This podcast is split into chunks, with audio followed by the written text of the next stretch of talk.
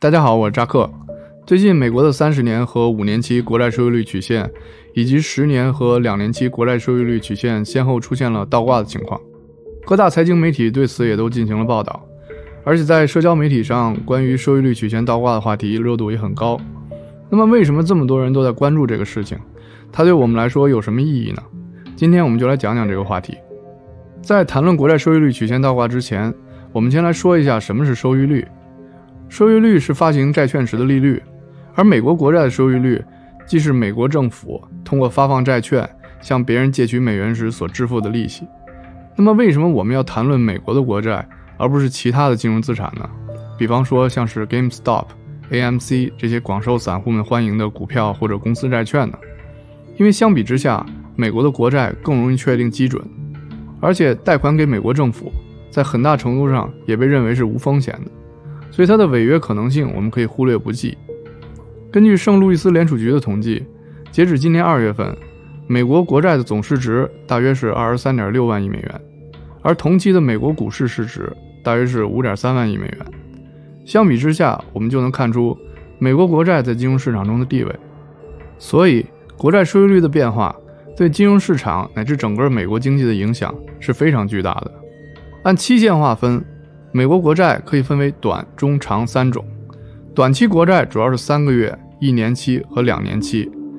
中期国债主要是三年期、五年期和十年期；而长期国债的代表则是三十年期。通常情况下，期限越短的国债，它的收益率越低，因为对应的风险越小；而期限越长的国债，收益率则越高，因为对应的风险会越大。那么，经济学家们会用这些不同期限国债的收益率。来判断当前短期、中期以及长期经济的走势，可以说是非常有价值的宏观指标。一般来说，人们关注最多的是两年期、十年期和三十年期的收益率，有时候也会关注五年期的收益率。为什么我们要关注这四个收益率呢？因为两年期的收益率反映的是当前和短期的经济形势，五年期的收益率反映的是中期的经济形势，十年期的收益率反映的是中长期的经济形势。而三十年期反映的，则是当你当上爷爷奶奶之后的经济形势。那么，通过把这些不同期限的国债收益率组合在一起，就可以绘制出不同期限的收益率曲线，从而让我们直观地观察短期利率与长期利率的变化关系。因为短期和长期利率之间的利差可以用来判断宏观经济形势，而且是一个非常可靠的预测工具。在华尔街，人们谈论最多的是一年和十年。三个月和十年，以及两年和十年这三种利差曲线，一般来说，正常的利差曲线是呈上升趋势的。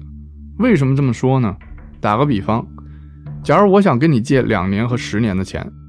你想对哪一个年限收更多的利息？答案当然是十年，因为你放贷的时间更长，所以承受的风险也更大。换句话说，你借钱给我的时间越久，我搞砸了不还钱的可能性就越大。谁知道我会在十年的时间里发生什么情况呢？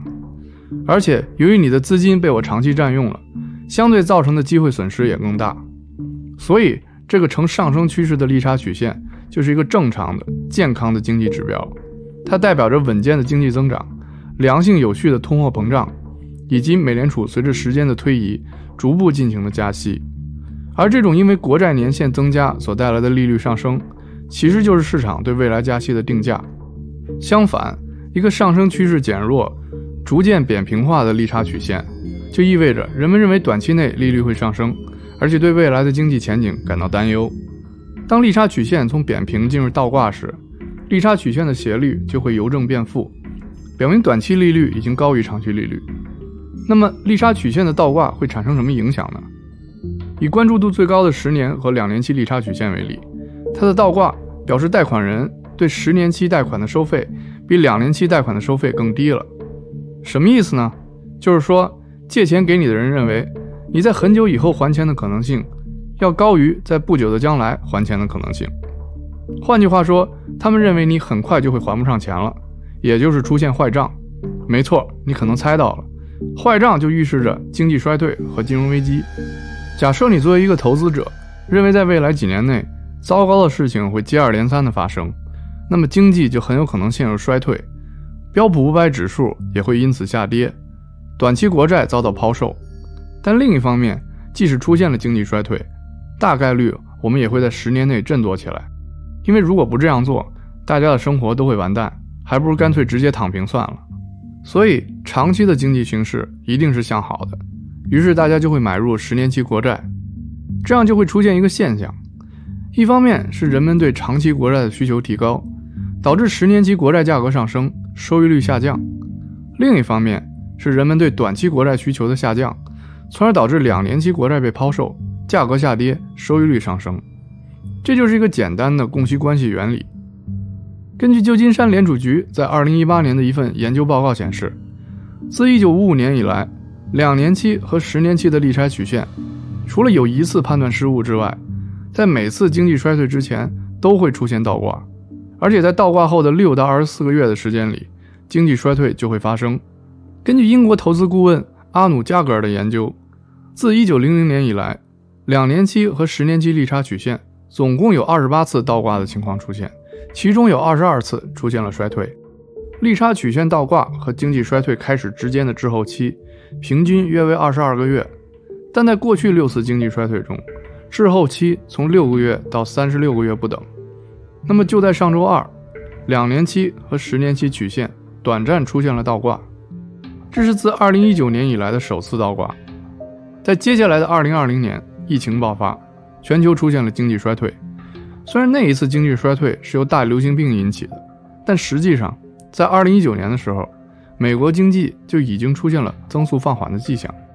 所以，很多人认为大流行病其实只是把经济衰退提前了。那么这一次历史会重演吗？最近另一个重要的指标，也就是三月和十年期国债的利差一直在扩大，说明市场认为短期风险在下降。这也让人们对经济衰退是否迫在眉睫产生了怀疑。同时，并不是每个人都相信两年期和十年期曲线的扁平和倒挂就能说明真实情况，因为美联储过去两年的量化宽松计划一直都在大量购买十年期的国债，导致美国十年期国债的收益率被大幅压低。一旦美联储开始缩减其资产负债表，十年期国债的收益率将会上升，导致两年期和十年期利差曲线变陡。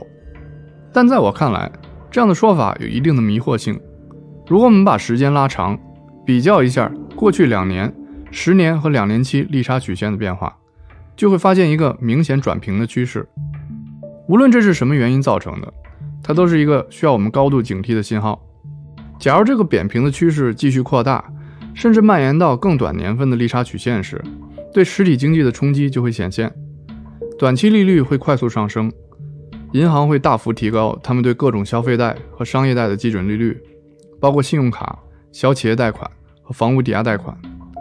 消费者和企业的还债压力会迅速上升。当收益率曲线变陡时，银行能够以较低的利率借钱，以较高的利率放贷。相反，当曲线变平时，他们的利润就会受到挤压，